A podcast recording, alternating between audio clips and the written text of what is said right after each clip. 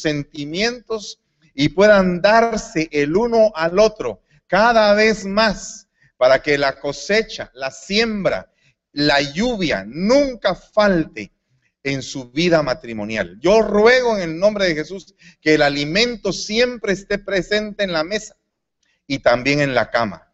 Y te ruego en el nombre de Jesús que de la alcoba, de la intimidad, pueda salir un río cristalino de bendición. De aquí en adelante que los hijos que vengan sean hijos benditos y desde ya bendecimos este vientre y lo abrimos en el nombre de Jesús para poder recibir la semilla de bendición, la que tiene la promesa, la que tiene el linaje. Y te pido en el nombre de Jesús que nunca falten los renuevos en este hogar. Gracias te damos y te bendecimos en el nombre de Jesús. Amén y amén. Puede darle un aplauso al Rey de la Gloria con todas sus fuerzas, con todas sus fuerzas, hermano, con el entendimiento espiritual. Aleluya. Gloria a Dios. Puede sentarse. Esta tarde es una tarde bien linda. El sol está está bien hermoso y definitivamente el cielo está bien claro. Y ese cielo es bien bonito y definitivamente hermoso, pero también eh, ese cielo necesita a veces estar nublado. Porque si no está nublado, nunca viene la lluvia. Y si no viene la lluvia, pues no hay, no hay siembra. Y sin siembra, no hay cosecha. O sea que no siempre, cuando el sol está así, es una bendición. Porque si el sol permanece así todo el año, ya no, hay, ya no, puede haber siembra. Entonces yo creo, hermanos, que es necesario que hayan nubes, que hayan tormentas, que haya lluvia, que hayan rayos, porque esas cosas fertilizan la tierra para que la semilla se afiance y que vengan nuevos frutos. Así que si en estos días han sido unos días de lluvia, no se preocupen. Si estos días han sido días de, tormenta, de truenos, que han puesto en algún momento en sus vidas y en su corazón el decir, mejor no, porque desde que pensamos en que nos íbamos a, buscar la bendición, empezaron los problemas, mejor juntitos. Ahí no hay problemas. Pero no, acuérdense ustedes de que no siempre el cielo está así. Y eso yo lo pude entender hace unos días en el rancho. Estábamos poniendo la grama y no teníamos la suficiente cantidad de agua para, para regar esa gran cantidad de, de grama. Y entonces, curiosamente, empezamos a ver los días y dijimos, el día jueves va a llover. Y entonces, definitivamente, el día miércoles empezamos a poner la grama y el día jueves empezó a caer la lluvia. Y es increíble, hermano, que usted puede tener la cantidad de sprinklers que usted quiera en un jardín y estarlo regando el jardín todo el tiempo. Pero cuando cae la lluvia, el pasto se pone de diferente color. Es totalmente un cambio de la noche al día. Usted puede estar regando con agua artificial, o sea, con agua eh, eh, eh, el, el sembrado, pero no es lo mismo cuando viene la lluvia de Dios. Yo creo proféticamente que ustedes están pasando en una semana de lluvia para venir hasta aquí. Y definitivamente no se alarmen, porque eso es precisamente una, una señal que va a haber siembra y una señal de que va a haber cosecha. Y cuando hay siembra y cosecha, lo importante es que los graneros van a estar llenos. Y van a ver que va a haber abundancia de diferentes tipos de grano.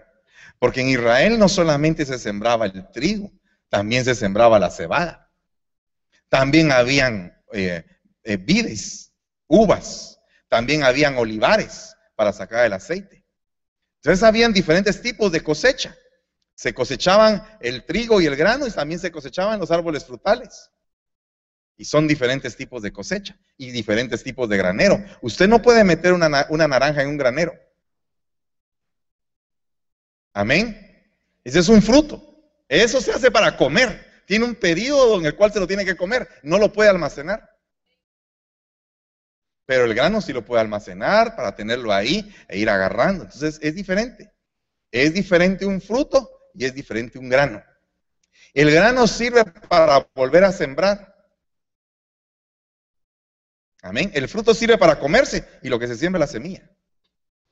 Entonces, hermano, esta tarde yo quiero hablarle del romance en el granero. Porque hagamos de cuenta que ustedes ahorita están finalizando un determinado tipo de cosecha. Analicen de aquí para atrás y se van a dar cuenta de que esto que está pasando hoy es una cosecha. Mucho tiempo que lo han pensado, mucho tiempo que han estado definiendo entre que sí, que no, que se han peleado, que se han separado, que se han vuelto a juntar. Todo ese tiempo es un tiempo de no sé cuántos años, pero el día de hoy es una cosecha de todo ese tiempo. Porque lo que está pasando el día de hoy es algo positivo. Y el enemigo no puede manchar lo positivo que Dios está haciendo es un granero. Pero ahora imagínense que si esto está pasando después de esa cosecha, imagínense la cosecha que viene más adelante. La cosecha que viene más adelante va a ser hermosa. Preciosa cosecha. ¿Cuántos pueden decir amén? Entonces fíjense que hay un, hay un evento en, eh, en, el libro de Ruth, capítulo 3, versículo 10, que yo sé que se los he leído otras veces, pero yo se los quiero leer en diferentes versiones, porque acuérdese usted que granero significa fidelidad. En la Biblia cada vez que se habla de graneros, está hablando de fidelidad. Y la Biblia al día dice que el Señor te bendiga, hija mía.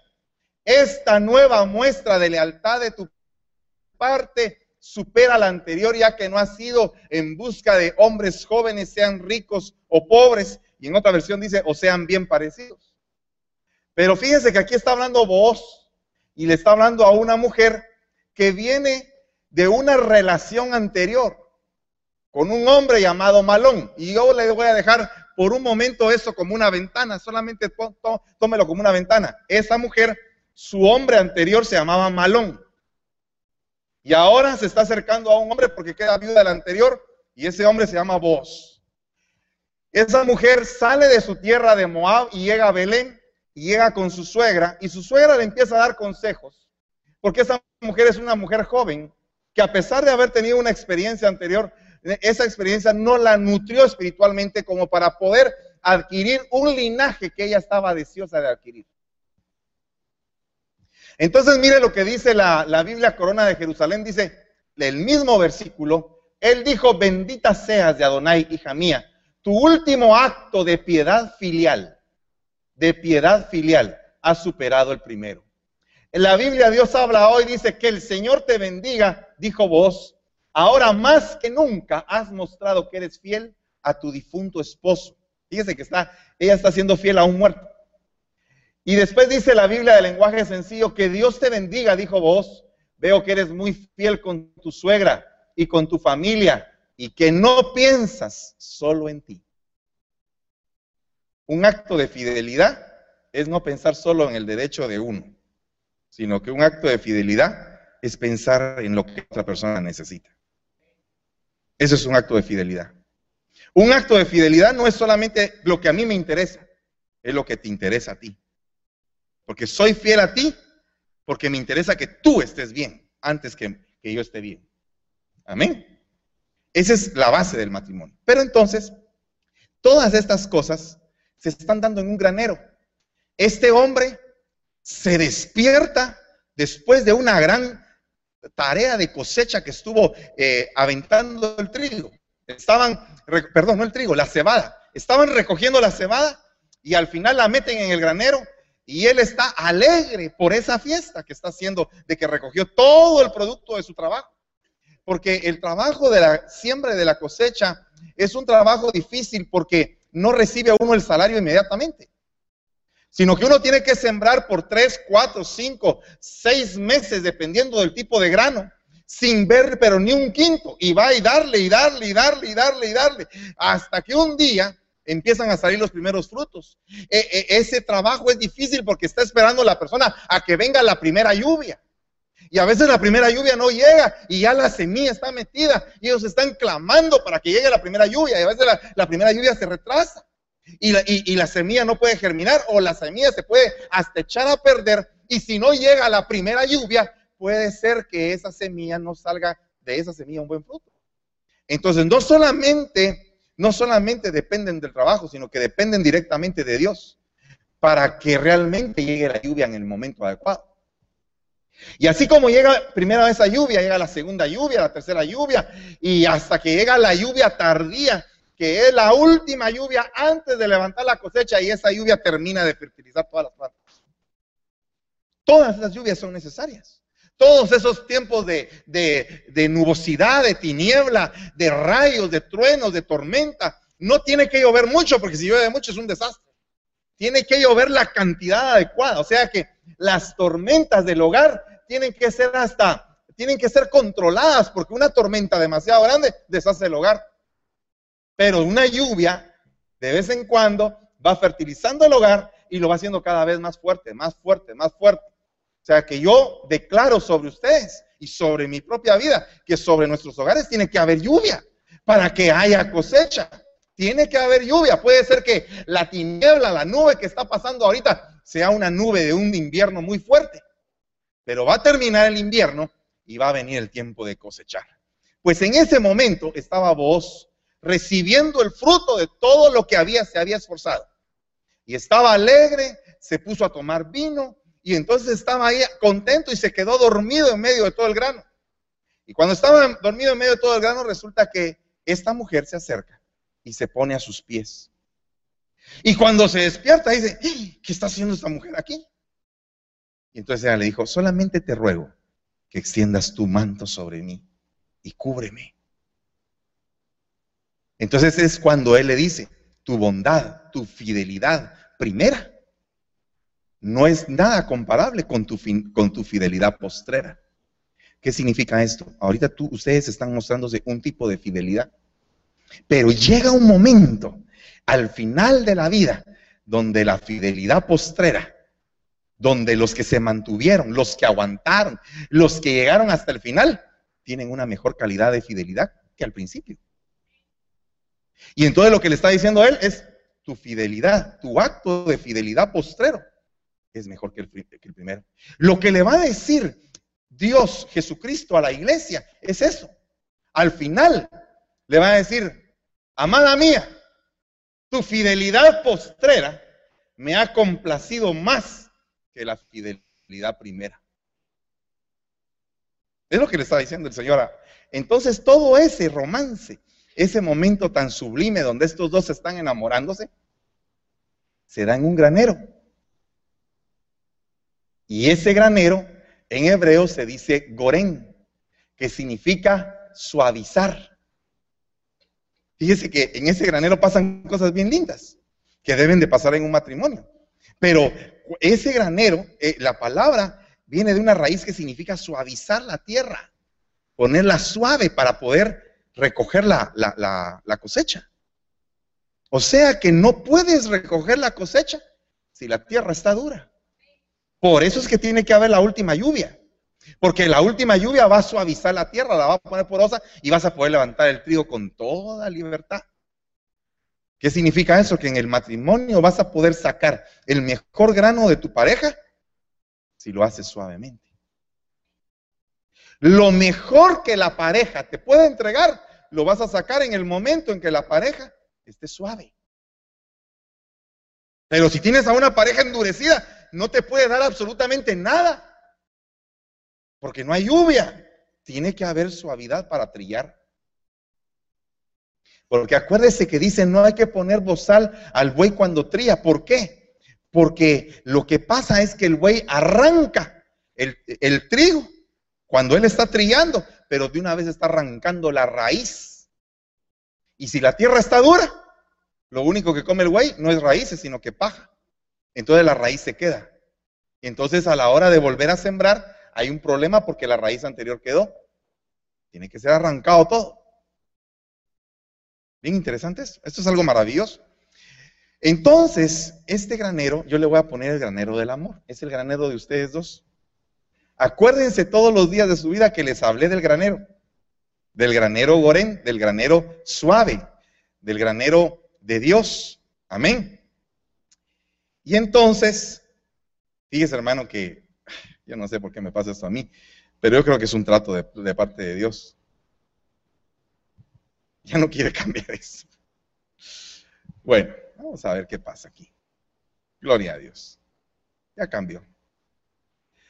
Entonces fíjese que en Ruth 3.2 dice, ahora pues, ¿no es vos nuestro pariente con cuyas eh, criadas estabas? He aquí, él avienta cebada en la era esta noche.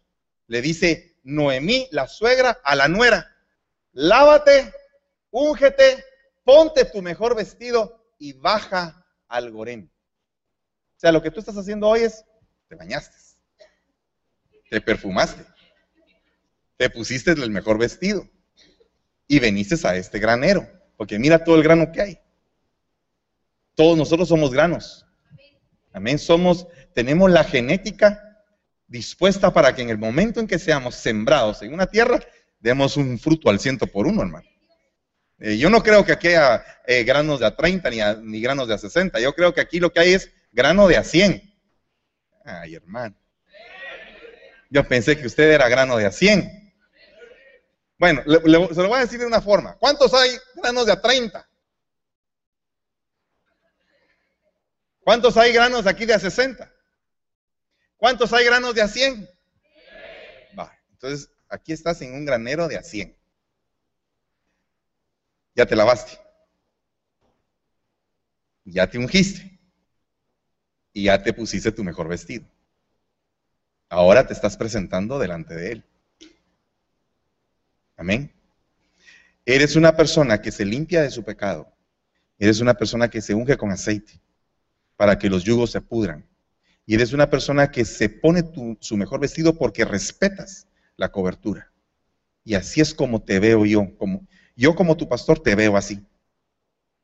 Me has demostrado con tu testimonio, con tu manera de trabajar, con tu forma de ser, eso, que eres una persona que se lava, que se unge y que se viste bien.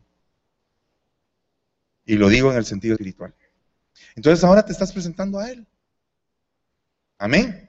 Bueno, mire pues, bien interesante lo que dice en Deuteronomio 16, 12, porque acuérdese usted que la palabra clave en este, en este mensaje es Gorén. Estamos hablando de un tipo de granero especial. Y mire lo que dice acá, y te acordarás de que tú fuiste esclavo en Egipto.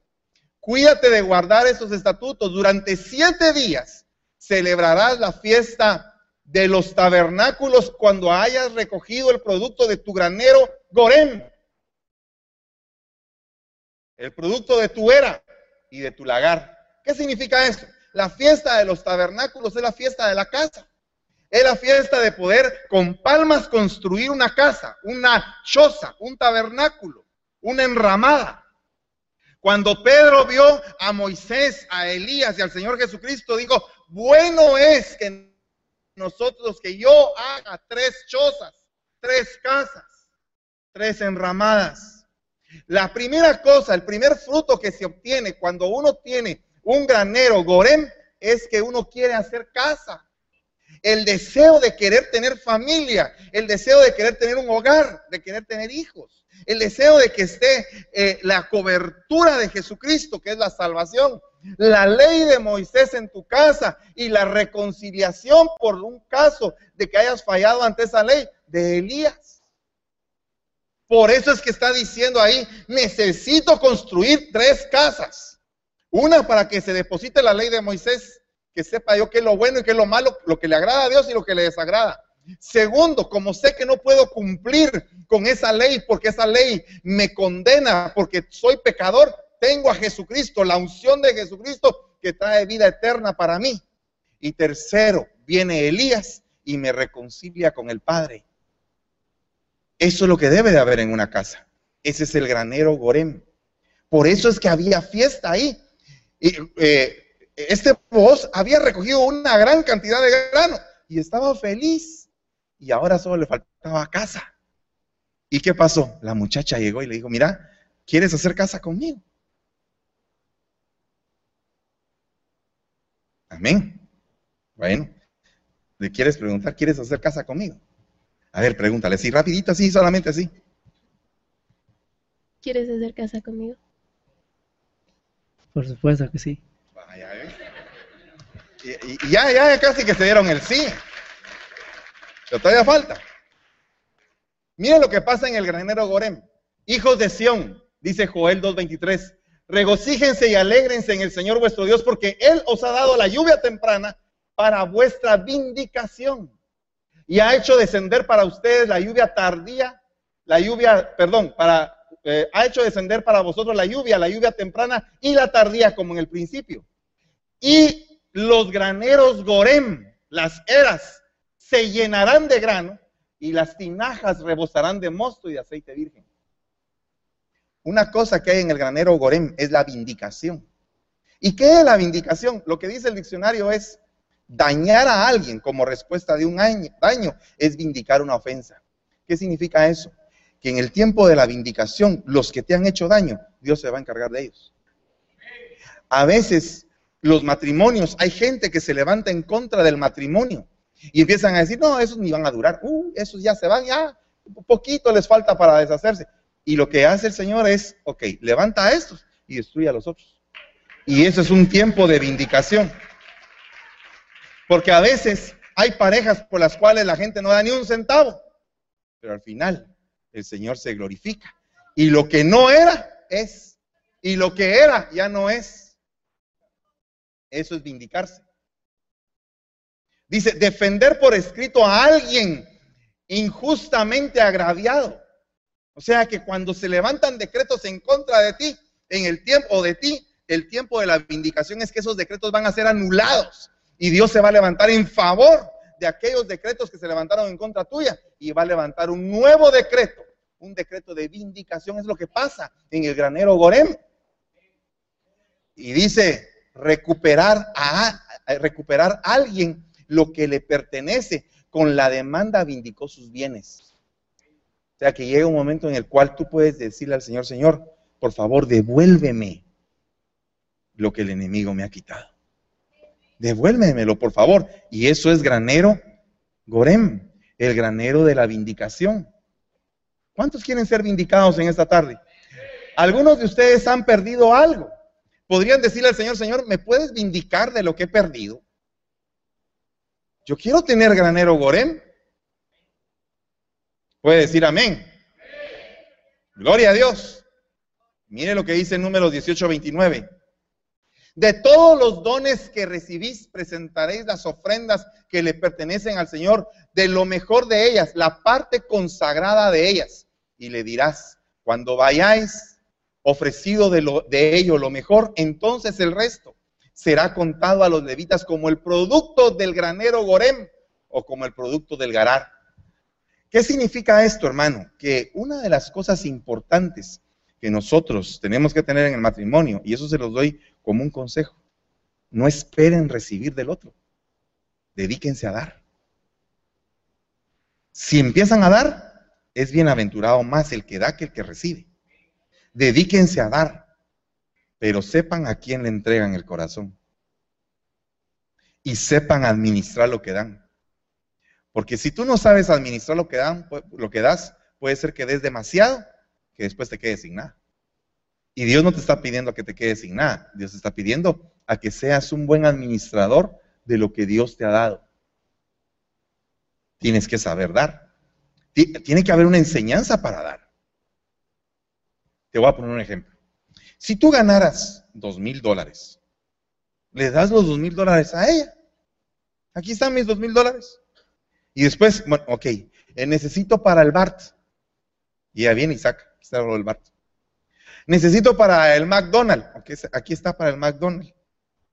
Perdóname, eso no es saber dar. ¿Me entiendes? Está al otro extremo. Gano dos mil dólares. No le digo a ella que los gano. Sino que esos dos mil dólares son para mí. Y ella que mire qué hace está también mala cosa. No sabes dar, eres egoísta. Entonces hay que saber cómo dar. Amén. Va, eh, mire todo lo que pasa en el granero Gorén. Y envió Dios un ángel a Jerusalén para destruirla. Fíjese que ya estaba decretado que se iba a destruir Jerusalén. Ya Dios había dicho, voy a deshacer a esta gente. ya me cansé. Y entonces, pero cuando estaba a punto de destruirla, miró el Señor y sintió pesar por toda la calamidad que había. Y dijo el ángel al ángel destructor, basta, detén ahora tu mano. Y el ángel del Señor estaba junto al granero Gorem, que pertenecía a un hombre que se llamaba Ornán Jebuseo. O sea, fíjese que el ángel llegó y se topó con un granero que era el granero del amor. Y detuvo el daño. Porque el granero era el granero Gorem. La palabra que aparece donde dice era es Gorem. Es donde se estaba enamorando Boaz y Ruth. Solo que en este caso era el Gorem de Ornán Jebuseo. Pero fíjese que este hombre tenía dos personalidades. Ornán Jebuseo, Ornán significa el que se regocija. Una cosa importante de un varón es saberse regocijar, sea alegre por el amor de Dios. Conténtese, gócese. La Biblia dice, gózate con la mujer de tu juventud. Gózate. Nadie dice amén. ¿Sabe qué es lo que yo creo a veces de usted, pueblo de Dios? Que usted oye esto como que fuera una teoría. Oh, ¿será que eso podrá pasar? Gózate. Gózate con esa mujer. Gózate. ¿Qué estaba haciendo vos cuando estaba acostado? Estaba gozoso por el vino que había tomado. Estaba gozoso porque había cosechado. Estaba gozoso porque había dormido bien. Ya había trabajado. Estaba gozoso. Y de repente se encuentra una muñecona ahí en los pies de él. Dice, wow, qué bendición. Con todo y la cosecha me salió esto. Amén. Pero el problema que tenía Ornán era que venía de una descendencia de los jebuseos. Y los jebuseos son los que pisotean, los que maltratan, los que humillan. Entonces este Ornán lamentablemente tenía que pelear con otra personalidad que tenía. La personalidad era la que lastimaba, la que ofendía, la que pisoteaba, la que humillaba. Entonces, hermano, hay que tener cuidado con, esto, porque muchas veces nosotros, cuando sacamos la parte del jebuseo, viene la calamidad a nuestra casa.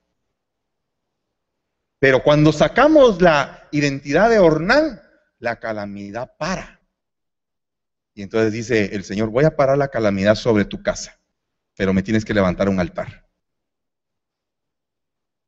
Y entonces viene David y dice, ¿sabes qué? Voy a comprar esta, este granero. A mí me interesa comprar este granero, dijo David.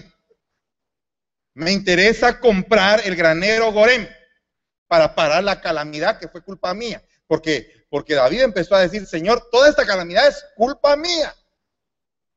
¿Qué hago yo?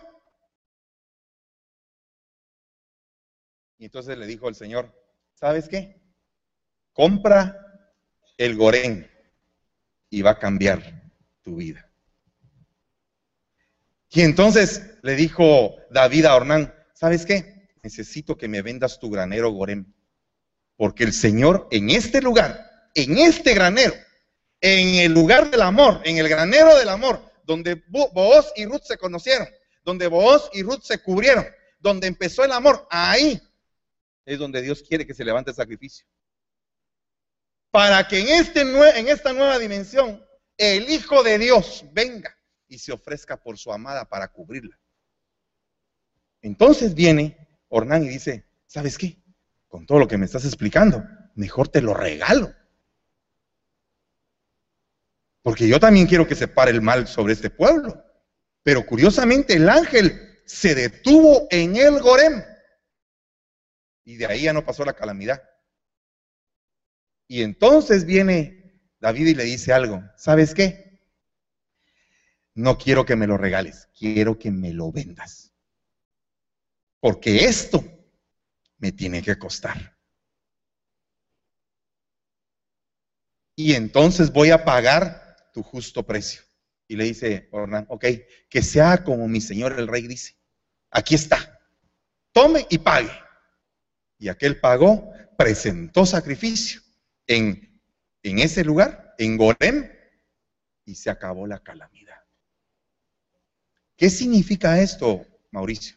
Significa que llega un momento en el cual tienes que comprar cosas y sacrificarte con tal de que el Gorem siempre permanezca en tu casa. Porque si el Gorem se acaba, si, lo, si el grano que había en el Gorem se termina, se acabó la cosecha y ya no hay nada más que dar. Amén. Bueno, sigamos un poquito más. Luego el ángel del Señor ordenó a Agad que, dijera a David que subiera y edificara un altar al Señor en esa era, en la era de Ornán Buceo. Eso ya, ya se lo expliqué. Pero le quiero de una vez anticipar una cosa. El Gorem es el mejor encuentro, es el mejor punto de encuentro con Dios.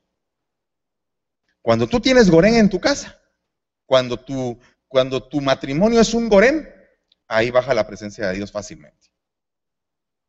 Por eso es que si hay algo por qué derramar lágrimas, es porque siempre hay un Gorem en casa. Cuando no hay Gorem, hay que derramar lágrimas, porque no lo hay. Amén. Bueno, ya vamos entendiendo. Otra cosa que pasa en el Gorem es esta. Entonces Gedeón dijo a Dios, si has de librar a Israel por mi mano, como has dicho, he aquí yo pondré un vellón de lana, un cuero de lana, un cuero de oveja en el Gorem. Si hay rocío solamente en el vellón y toda la tierra queda seca, entonces sabré que librarás a Israel por mi mano, como has dicho. Alguien dirás, ya al cabo del tiempo, unos 5, 10 años después, después de este día, decir, ah, ya no aguanto.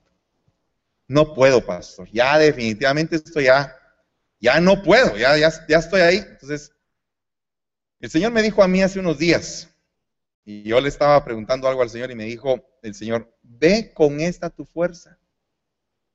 Con esa que tienes. Señor, si ya no tengo. Con esa que tienes. Y con esa que tienes, me voy a glorificar en tu vida. Porque tal vez tú dices, ya no tengo fuerza para esto, ya no puedo hacer aquello, ya definitivamente estoy débil. Ok, vuelvo a repetirte el mismo mensaje. Mira, este versículo que te estoy diciendo, me lo ha dicho el Señor varias veces en momentos críticos de mi vida. Cuando digo yo ya no tengo fuerza, ya no puedo seguir, ya el ministerio, ya todo, ya no puedo, ya no puedo. Hoy ya no puedes, sí, pero con esa tu fuerza, con esa pequeña fuerza que tienes, con lo que ya no hay, ahí, ahí me voy a glorificar yo. Yo le dije al Señor, Señor, pero es que mi espada tengo, porque mi espada se la regalé a alguien. Me regalaron una espada y yo mi espada se la regalé a otro. Y entonces me quedé sin espada. Y entonces hace unos días estaba diciéndole, Señor, no tengo espada. Y entonces me viene una palabra profética y me dice, acuérdate que tienes la espada de Goliat. En tu casa Tú me la escribiste, En ese momento yo estaba en un momento profético. Yo le decía, Señor, ya no tengo espada. Tienes la espada de Goliat. ¿Y sabes qué fue lo que dijo David de eso? Cuando le enseñaron la espada de Goliat, porque David en un momento se quedó sin espada, se quedó sin fuerza, se quedó sin, estaba huyendo y llegó a un lugar donde estaba un sacerdote y le pregunta, ¿sabes qué? Tengo hambre, no tengo espada, no tengo cómo pelear. Y le dice al sacerdote, ¿sabes qué? te recuerdo que aquí está la espada de tu enemigo. Y David dijo, no hay una espada como esta, que era la espada de un gigante. Entonces, en el momento en que tú sientes que ya no hay fuerzas, ahí es cuando aparece la espada del gigante, del gigante que derribaste. Te lo voy a poner de esta manera. Puede ser que en el camino hayan venido ustedes como que así, como que un poquito así. Mejor ya no vamos. Sí lo hago. Mejor ya no. Pero vinieron con esa poquita fuerza. Pero quiero recordarte que el acto que ustedes están haciendo el día de hoy es porque tienen una gran espada. La espada de Goliat. Esa espada es las palabras de todos aquellos que dijeron, no van a estar juntos. Ahí está la espada. Sí vamos a estar juntos. Aquí está mi espada. El gigante ha sido derribado. Amén. Entonces, En ese momento, fíjese que esa, esa palabra era, es Gorem. Gedeón estaba sin fuerzas, estaba escondiendo el trigo en el Gorem. Y entonces le dicen, ¿sabes qué? Con esa pequeña fuercecita que tienes, vas a salir adelante. Yo te digo, hijo, que hay días en que uno no tiene fuerzas. Te lo digo como ser humano. A veces todas las personas piensan que cuando uno está pastoreando tiene fuerzas siempre. Pero hay días en que los bueyes se hincan porque ya no tienen fuerzas. El yugo, el buey es demasiado grande y el buey tal vez no está preparado ni ha comido. Y ese día el buey cae. Y en esos momentos es cuando el Señor te dice, diga el débil, fuerte soy. ¿Sabes qué? Yo soy el labrador, dice el Señor. No eres tú. Tú no puedes labrar a nadie, ni siquiera el corazón de ella lo puedes labrar. No puedes hacerlo. Es imposible hacerlo. Tú no puedes labrar ese corazón, solo Dios puede labrarlo. Pero lo que te dice el Señor en esta tarde es, hijo, con esa fuerza, de rodillas levántate otra vez y sigue adelante. Sigue adelante, no desmayes. Puede ser que la tierra se haya endurecido un poco. O puede ser que te haya tocado romper piedra. Pero al final la tierra va a estar fértil. Y va a haber trigo en tu granero y va a haber gorem. Y yo declaro proféticamente que en ustedes va a haber Gorem. Va a haber Gorem y va a haber cosecha. Y se van a gozar. Porque entonces yo le dije al Señor, Señor, no tengo espada. Entonces él me dijo esa palabra primero, por medio de, esa, de ese papelito que vino, aquí vino. Acuérdese que tiene la espada de Goliat. Sí, Señor. A veces uno es incrédulo. A veces a uno le faltan tantas fuerzas que uno tiene que ver de dónde saca. Y vuelve a decir, Señor, sí tengo la espada de Goliat, pero en estos momentos ni la espada de Goliat sirve. El Señor me dijo a mi corazón, pero es que Gedeón no fue con espada. De él fue con mi espada. Y entonces le dije, Señor, entonces por favor, no puedo ni con la espada de Goliat, ni con mi espada. No puedo. Hay momentos en que las batallas se ponen tan fuertes que ni siquiera con la espada de Goliat puedes, porque te faltan fuerzas para levantarla. Sientes que no tienes la capacidad para poder empuñar una espada. Te entró cobardía, te entró temor, te apocaste en esos momentos acuérdate que queda una espada, que es incomparable, la espada de Jehová. ¿Y sabes cómo funciona la espada de Jehová? La espada de Jehová funciona confundiendo al enemigo. Para que el enemigo se mate solo. Y en el momento de tu debilidad, en el momento en que tú no puedes, que te sientes en el indefenso, tú dices, ya, ya, hoy sí me cocinaron, hoy sí, hoy sí se terminó todo, aquí se terminó todo. El Señor está confundiendo a tus enemigos tus, enemigos se están matándose entre ellos. Y tú estás saliendo bien librado. Y tú dices, pero ¿cómo es posible que sin haber utilizado una espada, todos se hayan matado? Porque se mataron con sus mismas espadas. Hay una orden para la vida de ustedes. Sus enemigos van a ser confundidos. Y sus enemigos van a ser confundidos de tal manera que entre ellos mismos se van a hacer daño. Pero el mal, en el nombre de Jesús, el mal no va a llegar hacia ustedes.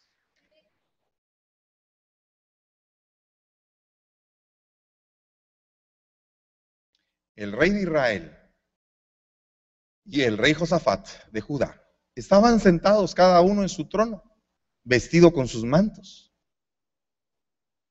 y estaban precisamente en la entrada del granero Gorem de Samaria. Es difícil, mire, yo no le voy a hablar de Acab ni de Josafat, porque Acab era un hombre perverso. lo que voy a hablar es que por un momento, tanto Israel como Judá estuvieron juntos. Y eran enemigos. Se habían vuelto enemigos, pero en ese momento, en el granero Gorem, se unieron y estaban juntos para pelear.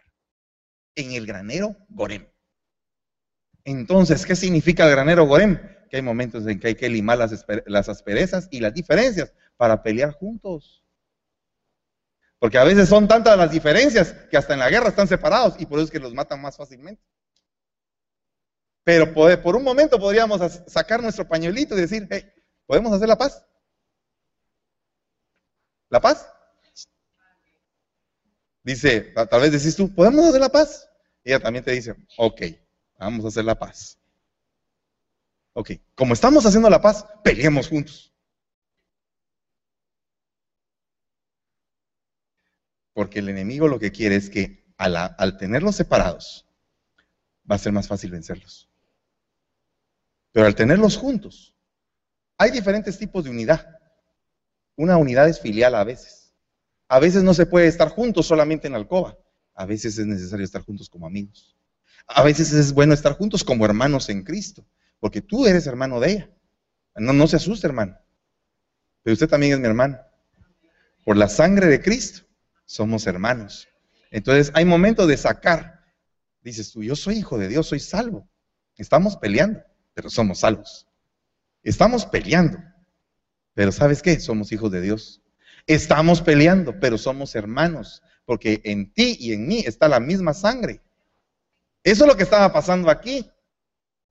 Habían diferencias, pero Josafat se acercó y dijo, ese es un lado bueno de ver esa historia. Josafat dijo, ¿sabes qué? Somos hermanos. Por un instante, vamos a pelear juntos. A veces el pelear juntos una misma batalla es bien difícil, porque la unidad es difícil. No es fácil. Hasta el arroz con el frijol cuesta que se unan, hermano. No, dígame si no es cierto. Está usted allí dándole vueltas y vueltas y vueltas hasta que al fin forma una masa de casamiento. Frijol con arroz. Pero cuesta que se unan. Porque imagínense que el arroz no quiere ser negro. Porque es racista. Y el frijol no quiere ser blanco. Porque siente que los blancos abusan de él. Entonces cuesta unir eso, eh, ¿verdad que cuesta unir? Por eso es que ustedes dos son morenitos los dos.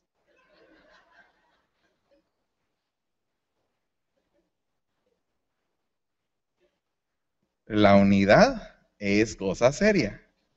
¿Verdad que sí? Cuesta. ¿Verdad que cuesta estar unido? No es fácil. Pero llega un momento en el cual decimos, vamos a tener mejor sabor juntos que separados. Arroz con frijol. Amén. ¿Le puedes decir a tu pareja arroz con frijol? No va a decir la pareja frijol con arroz si quieres.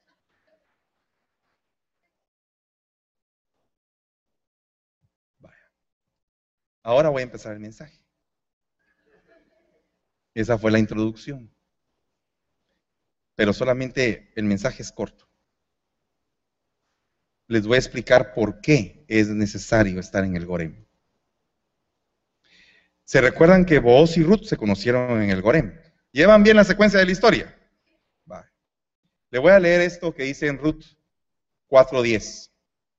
Además he adquirido a Ruth, está hablando vos, la moabita, viuda de Malón, para que sea mi mujer a fin de preservar el nombre del difunto en su heredad, para que el nombre del difunto no sea cortado de sus hermanos ni del atrio de su lugar de nacimiento, vosotros sois testigos hoy. Lo que estaba haciendo vos es que vos tenía el mismo apellido que Malón, porque eran parientes. Entonces, para preservar el apellido en sus hijos, es que él se estaba casando con ella. Para mantener la identidad. Pero fíjese que Malón y vos son dos personas totalmente diferentes. Porque yo le decía al Señor hoy en la mañana, ¿por qué se murió Malón? Por Malón. Pero fíjese que Malón significa enfermo. Malón significa enfermo, pero esa palabra malón viene de la palabra jalá, que significa desgastado, débil, afligido. Una persona que se vive entreteniendo con diferentes cosas, que no se enfoca, angustiado, debilitado, desalentado, doloroso, enfermo, enflaquecido. Eso es lo que significa malón. Entonces el matrimonio tiene que fortalecerse, mis hermanos. Aquí no, vos no vas a ser malón, vos vas a ser vos. ¿Verdad? Pero cuando hacemos un análisis de quién es malón, nos damos cuenta que nosotros hemos pasado por la etapa de malón algunas veces. Y mire, solamente le voy a leer rápidamente. Él me ha traído a la sala del banquete y su estandarte sobre mí es el amor. Susténtenme con tortas de pasas y reanímense, reanímenme con manzanas porque estoy que, jalá, estoy enferma. esta mujer está enferma de amor. ¿Cómo será una mujer enferma de amor? Y mire lo que dice acá. Se extiende su izquierda bajo mi cabeza y su derecha me abrace. Entonces la mujer va a estar en la cama a la izquierda. Fíjese que la Biblia hasta dice cómo se debe acostar uno. ¿En dónde se acuesta usted como mujer? Izquierda, ¿verdad? ¿Cuántas se acuestan a la izquierda? si usted se acuesta a la derecha, tenga cuidado. Sujétese y cámbiese de lugar. Pero la mujer se tiene que acostar a la izquierda. ¿Por qué? Porque cuando se acuesta encima de la bola de pelos, perdón, encima del pecho del esposo, va a oír su corazón. Amén. Bueno, hay algunos que no tienen vello aquí, ¿verdad? no tienen pelo en pecho, pero, pero hay otros que sí, que parecen osos. Entonces, tiene que acostarse hasta con almohadita ahí, ¿verdad? Pero lo que le tiene, con lo que tiene esta mujer es que está enferma. Entonces yo me imagino que Ruth, al haberse casado con Malón, ha de haber estado enferma de amor. Porque él le trasladaba esa enfermedad. Porque no la sustentaba. Ok. Veamos otras cosas. Segunda de Reyes 21 dice, en aquellos días Ezequías cayó, jalá, cayó enfermo. ¿Pero por qué cayó enfermo? Porque no tenía su casa en orden. ¿Qué tenía Malón? ¿Por qué Malón se murió? Porque no tenía su casa en orden. ¿Por qué Ruth se casó con vos? Porque vos sí tenía su casa en orden. Tenía granero, tenía campo, tenía sirvientes, tenía su casa en orden. Era un líder. Pon tu casa en orden. ¿Sabes qué? Pon tu casa en orden. Pon mi casa en orden. Pon tu casa en orden. Dígale al que tiene la par, ponga su casa en orden, hermano.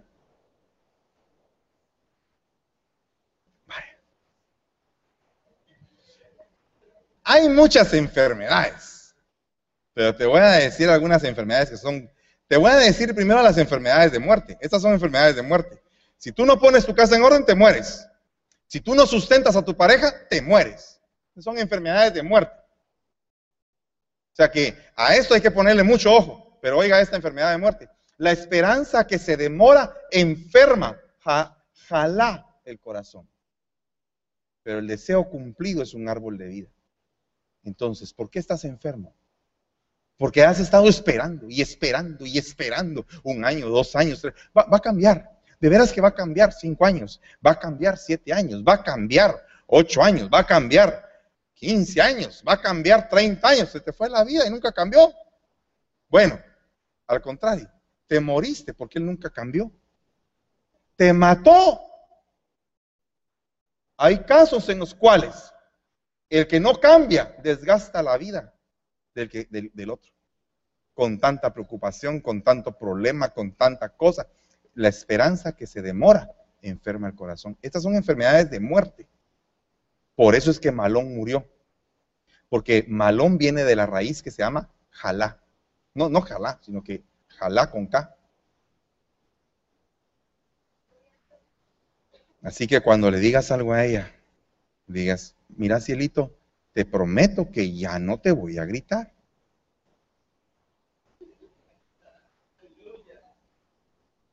Cumple, porque el otro está esperando a que no grites. Cielito, te prometo que no me voy a enojar en el carro. Te lo prometo que no voy a chillar por cualquier cosa, que no voy a hacer berrinche que no voy a dar de patadas y me a poner, te lo prometo, cielito, te lo prometo.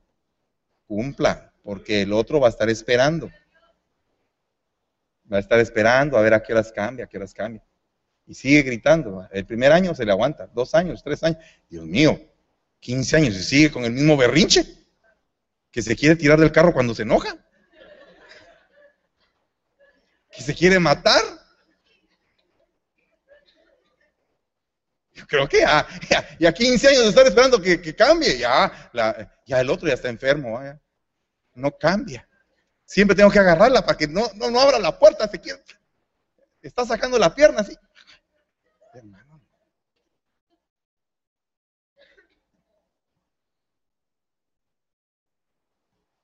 Amén. Tan lindo que es cuando, mire, hay corazones que reciben la palabra y el rey me dijo, ¿por qué está triste tu rostro? Tú no estás halal. A veces la falta de restauración produce tristeza. O sea que tú te tienes que dedicar a ser un restaurador, restaurador de ella y ella de ti. ¿Qué significa eso? Que si tú tienes en tu corazón, ella tiene que empezar a comprender cómo es tu corazón, cuáles son tus heridas, porque en todo el tiempo de vida has tenido heridas. Entonces hay que tener cuidado con tocar esas heridas. Si para ti, tu madrecita querida del alma, es lo más sagrado que tienes en la vida, no lo toques. Si para ella lo más sagrado que tiene en la vida es venir a la iglesia, no le prohíbas venir a la iglesia. Restáurala, compréndela. ¿Cómo es que dice aquella canción?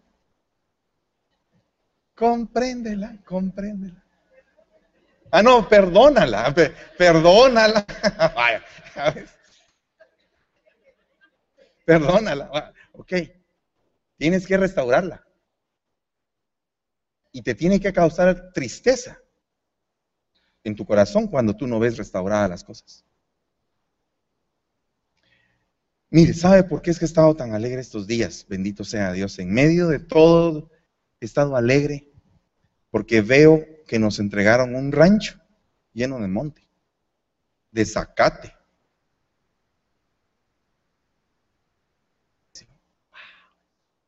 Mire, solo nos hace falta colocar unas hamacas. Pero llegará el día en que esté puesta la hamaca, yo me acostaré, em, dormiré, me levantaré, pero en medio de todo eso, pediré que me lleven un coco. Como aquí no hay cocos, pues aunque sea en lata, ah, hay cocos en lata. Hay cocos. Aleluya. Alabado sea Dios. Mire, ¿te apuntás vos, Marcelo? Vos en una hamaca, yo en la otra, platicando ahí, hablando de las dimensiones estratosféricas. ¿Te apuntás, Cornejo? Aleluya. Allá ah, ve, ya tengo algunos compañeros de grupo ahí en las hamacas. Vamos a colocar varias hamacas. Pero ¿sabe qué? Lo que me ilusiona es el hecho de que encontramos algo bien tirado, hermano. Mire, habían unos cipreses que eran feos, pero con toda gana feos, hermano. Pero como dicen que lo feo es porque está despeinado. Entonces, fui a traer a un arbolero que le cortó así, paz, paz, unas ramitas. Después vino Luis, después vino Santiago, Juan y los muchachos que estábamos ahí, lo, amarraron y todo, lo pusieron enderezadito. Chica, hermano, ya parece bonsai el ciprés ahora, hermano. Ya parece jardín japonés. Le cambió todo el asunto. Ahora le vamos a poner hasta sus papeles ahí de migración, ahí. Ya tiene papeles japoneses el, el árbol. Es lindo restaurar. No te canses nunca de restaurar. Te entregaron algo, algo difícil en algunas áreas. Restáuralas. Comprométete con Dios. Dile, Señor, dame el amor suficiente para restaurar. ¿Mm? Y tú también. Restáuralo a Él. Si en algún momento le hizo falta cariño, cuélgatele. Sóbale así sus, sus pelitos así paraditos que tiene. Sóbase. Te va a calmar los nervios, de veras. O te va a dar más, pero Y le dices, mi espinudito tan lindo que estás. Es el cariño que a él le hace falta tal vez. Tú se lo vas a dar, lo vas a ilusionar, lo vas a poner loco. Después la mitad, que la mitad, todo el reino te doy a agarrarlo ya. ¿Verdad? Eso si era para el Señor, si está, pero terrible. Ya voy a terminar. Por favor, deme cinco minutos y termino. O tal vez diez, pero oiga bien lo que le voy a decir. Ezequiel 34.4 dice, las débiles no habéis fortalecido. La halal, la que está enferma, no la habéis curado. Está enferma. Me duele la cabeza. Tengo hambre. Quiero huevos. Está enferma. Mejor hágalos usted y lléveselos.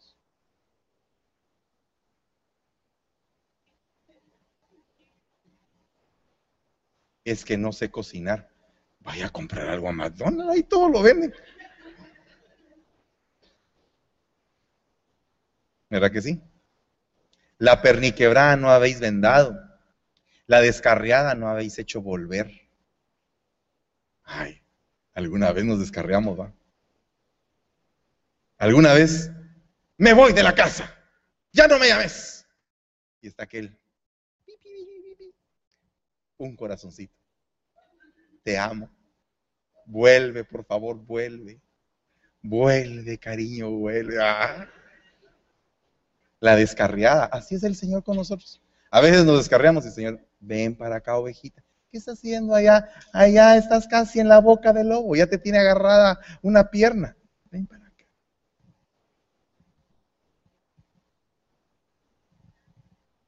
¿Sabe usted que yo ayer recibí una profecía bien linda, hermano? Ah, es que el Señor ha sido maravillosamente bueno. Pero, pero dice la profecía, el Señor será la seguridad de tus caminos. Entonces, cuando tú sientas que te saliste del camino y no tengas ningún motivo en esta tierra para regresar, porque a veces las personas no le dan a uno motivos para regresar. Pero Dios sí. Y cuando tú no puedas regresar al camino, dile al Señor, tú sabes que tú me puedes hacer regresar. Lo que el hombre no puede, tú lo puedes hacer. Y regresa. Eso es que la descarriada vuelva otra vez. Pero también la enferma. ¿Cuántas enfermedades hay que se dan por falta de amor? Eso es algo difícil. Así que comprométete tú con ella de amarla y tú de sujetarte, si puedes. no, yo sé que puedes. Porque sabes qué es lo que pasa, que el problema de dar es que a veces no damos bien. A veces damos lo que queremos dar, lo que nos conviene, ¿verdad? Pero no damos lo que se debe de dar. Mira, necesito que seas cariñoso, por el amor de Dios, no seas tan papa sin sal. Y seguís papa sin sal. Entonces está fregada la cosa. No, es que yo sí soy cariñoso. Te sobo de vez en cuando. Y ella dice, ¿seré chucho para que me estén sobando?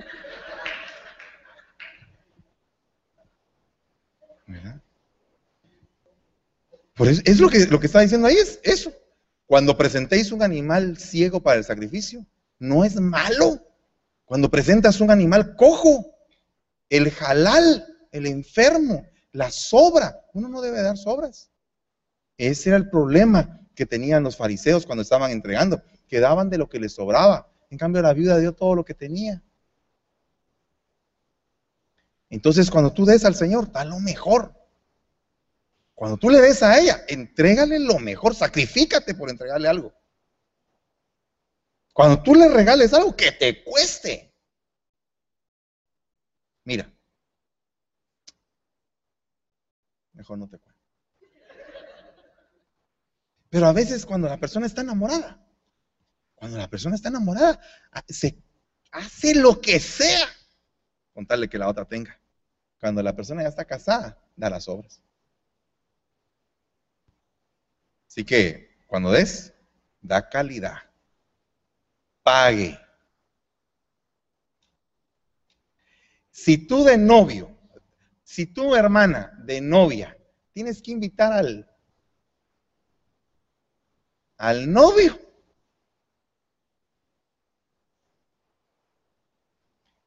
Cuando te cases, eso se va a multiplicar 50 veces más. Vas a parar manteniéndolo a él toda la vida. Y no te estoy profetizando, así es. El mantenido es mantenido. El vividor es vividor. Y como decía mi mamá, gallina que come huevo, aunque le quemen el pipo. Cuidado. La cobertura es el varón, pero el varón se tiene que ganar ese derecho de ser cobertura. Amén. Bueno, denle un aplauso al Señor.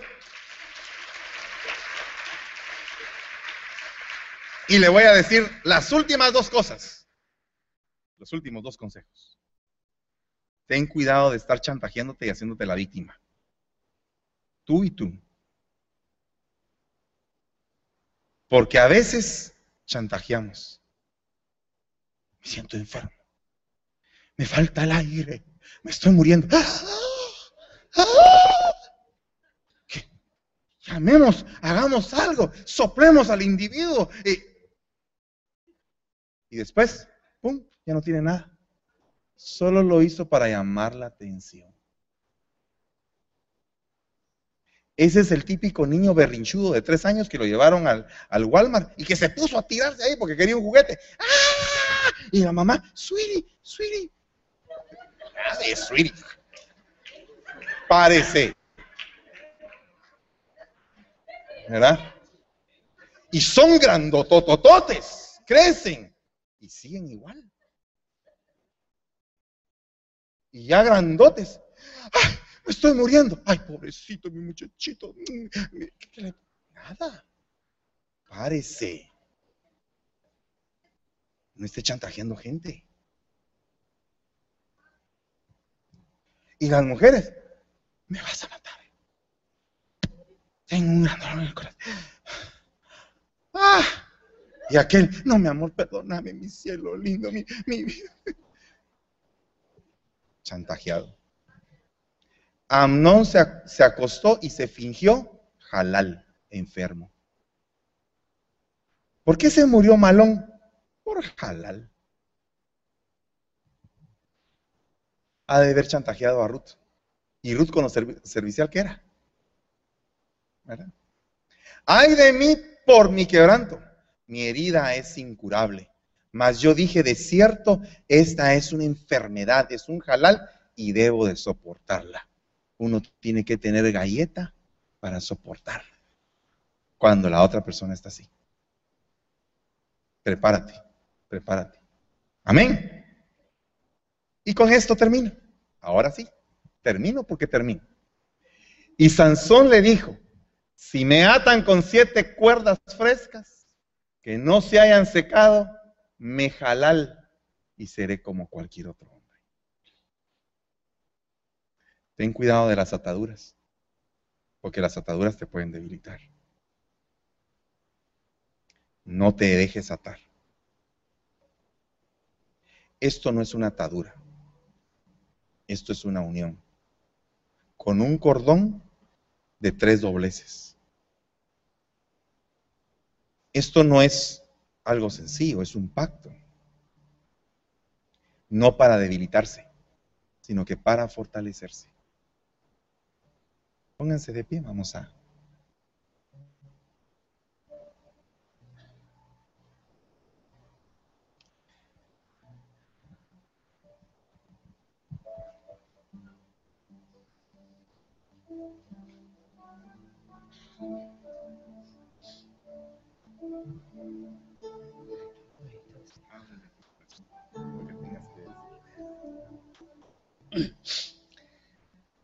Bueno, eh, yo quiero darte